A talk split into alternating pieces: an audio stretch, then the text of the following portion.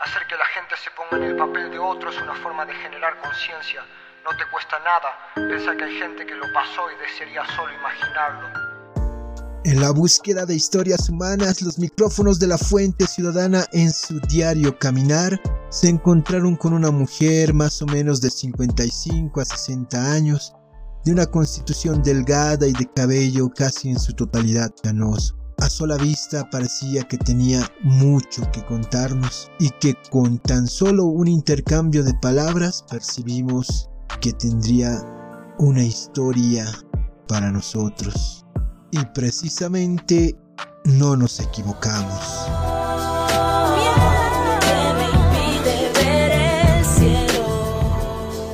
Y al empezar su relato pudimos identificar que ella luchó día a día en contra de los estereotipos de una sociedad machista y violenta desde su niñez hasta la actualidad. Viví con mi abuelita, después viví con mis tías.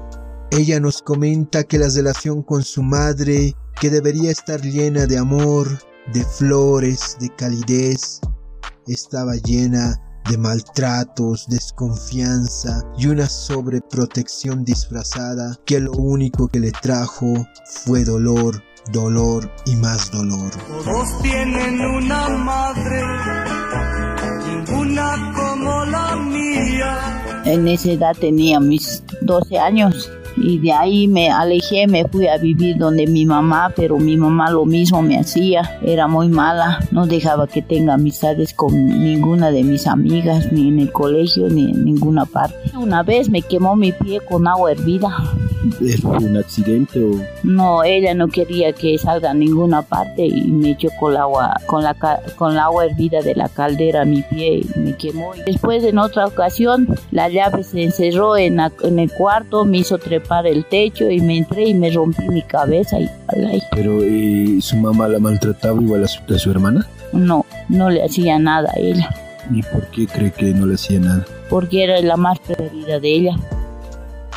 No cambió nada al tener como tutor de su cuidado a su abuela, ya quien ahí también sufría maltrato, pero esta vez por el hermanastro. Mi abuelita me trataba bien, pero mi hermano era malo, él, él me pegaba.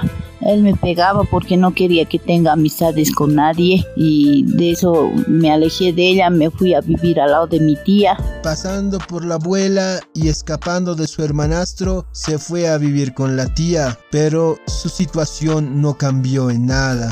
¿Cómo era el trato con donde su tía? Igual también me maltrataba cuando alguna cosa hacía mal, me pegaba. ¿Tu tía? Sí. ¿Y su papá? Mi papá me dejó a los tres años que murió él. Murió en un accidente, le tapó la mina, en la mina, en la mina eh, trabajando le tapó y ahí murió. Yo tenía tres añitos. Una sobreprotección mezclada con dolor y golpes privó a nuestra invitada también de su propia educación. Estudié hasta primero intermedio. Y con tan solo 15 años fue entregada a un pretendiente que marcaría su vida con más golpes y humillaciones. Cumplí 15 años, mi madre me entregó a mi, a mi esposo a mis 15 años y desde ahí vivo con él, pero viví un tormento fuerte porque él mucho me pegaba. Ella nos relata que por una noche que no llegó a su casa, por un acto de solidaridad con una de sus pocas amigas que estaba golpeada, su propia madre le obligó a concubinar con un pretendiente con el que ni siquiera tenía una relación sentimental. Y ahí pasó de ser víctima de violencia familiar a ser víctima del machismo de su pareja. Sus golpes no traen amor, solo pueden traer rencor, como esa ley que no atiende a las denuncias, pero se aboga al Pero este testimonio lo escucharemos mañana en la segunda parte de esta fuente ciudadana de una mujer, como muchas que nuestra ciudad oculta en su manto. Para la fuente ciudadana Israel Hurtado Herbol La Paz.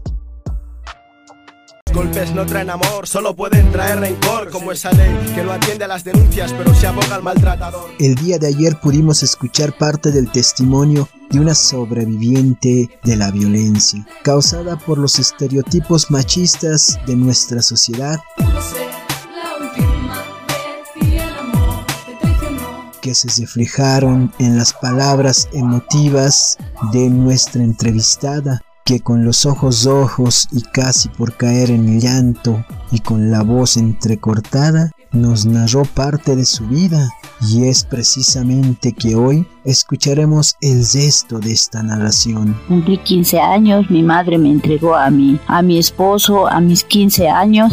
Partimos desde ese momento donde su adolescencia se esfumó y por tener un corazón solidario y no perder a una de sus pocas amigas, pasa la noche en el frío de la calle, acto que fue malinterpretado por la madre, a tal punto que ella es obligada por su propia madre a juntarse o concubinar con un pretendiente con el que no tenía ni siquiera una relación sentimental y por presiones sociales del que dirán y teniendo a la misma policía como testigo, pasó momentos muy tristes que desembocaron en una unión libre me trasnoché una vez y de ahí me dijo, no, con él te trasnochaste y, y mi cuñado le hizo agarrar con la policía a él y yo no, no sabía nada, mi mamá me metió al, internado, después saliendo del internado me llevó a la Belcel y en ahí estaba él y mediante la policía nos hizo juntar. ¿Y esa vez que se trasnochó, se trasnochó con él o, o él era su novio o algo de usted o no era nada? No, no era nada de mí. Imagínate a tu familia pidiendo justicia por vos en plazas colmadas. Imagina estar viviendo lo peor y que tu alrededor fija que no ven nada.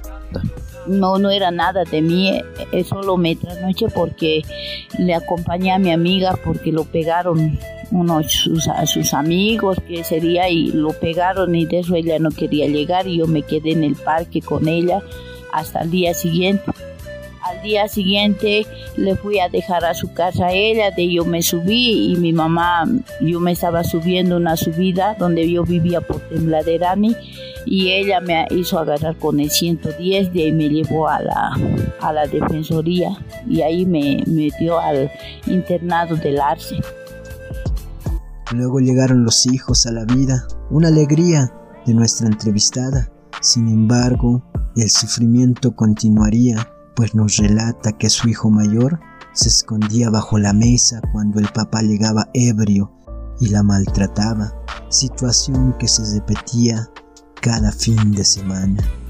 Iba él a las canchas y venía borracho y me trataba de todo y me dijo que me entregó mi tu madre me vendió, así me dijo y entonces de esa manera venía a golpearme. Mi hijo, el mayor, se ocultaba bajo la mesa.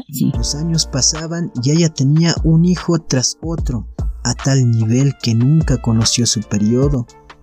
Y aparte de ser víctima de violencia psicológica, física, simbólica y más, en ocasiones era víctima de violación sexual de parte de su propia pareja.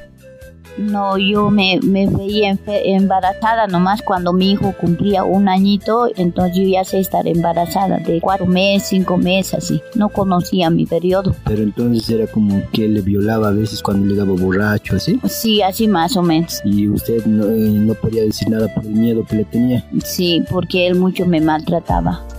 Luego de aguantar tanto maltrato y normalizar su violencia, nos comenta que fue el tiempo quien se encargó de castigar a sus agresores y que fueron sus hijos quienes alumbraron su camino, convirtiéndose en el motor de su vida y el amor a ellos bastó para aguantar su largo sufrimiento. de sus dudas y aprendan, mala educación y cultura crean hombres, demonios y mujeres con censura. Para la Fuente Ciudadana, Israel Hurtado. Herbol La Paz.